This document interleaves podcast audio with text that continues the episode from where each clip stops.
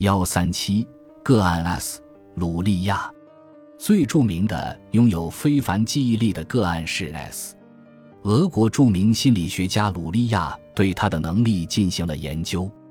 这个准临床研究始于二十世纪二十年代中期，当时 S 是一家报社的记者，他换了好几份工作，最后成了一个专职记忆专家。S 能毫无差错地回忆出一系列字词，其数量可以从三十个增加到五十个，甚至七十个。鲁利亚报告说，要记住一张包含二十个数字的表，S 只需花三十到四十秒时间；包含五十个数字的表则要花更多时间，二分半钟到三分钟。几个月后，鲁利亚让 S 回忆这张数表，他的表现和第一次一样准确无误。鲁利亚做了大量同类的实验，都得到类似的结果。S 似乎不会遗忘。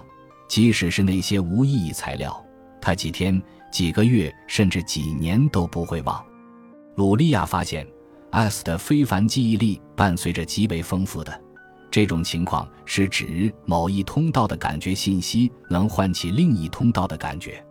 这些联觉成分在 S 的回忆过程中似乎很重要，因为他们为每个待回忆项目提供了背景。S 也采用定位记忆法的记忆术。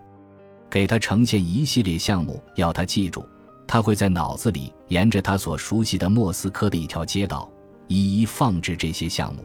从普希金广场开始，顺着高尔基大道，回忆项目的时候，就在脑子里沿着这条街走一遍。使用熟悉的地标作为提取项目的视觉线索。错误的发生更多是因为知觉错误，而非遗忘。例如，S 忘记了一支铅笔。因为他将其放在尖桩篱笆前面，但他在心里经过那个位置时没看见它。S 的生动的表象也会妨碍他理解散文的能力，理解抽象诗似乎特别困难。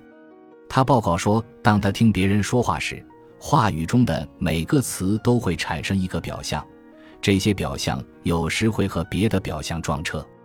当他阅读时，他报告了一种相似的表象干扰，比如。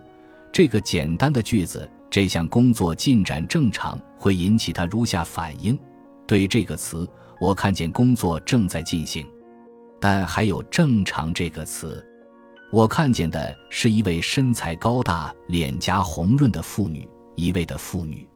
然后是短语，谁？他指的是什么？你很勤奋，还有这位正常的妇女。但是所有这些是怎么组合在一起的？我得去除多少杂七杂八的东西，才能从一件事中获得其基本思想啊？看来，在 S 处理信息的惊人容量和长久保持性与表象、联觉和记忆术的结合使用有关。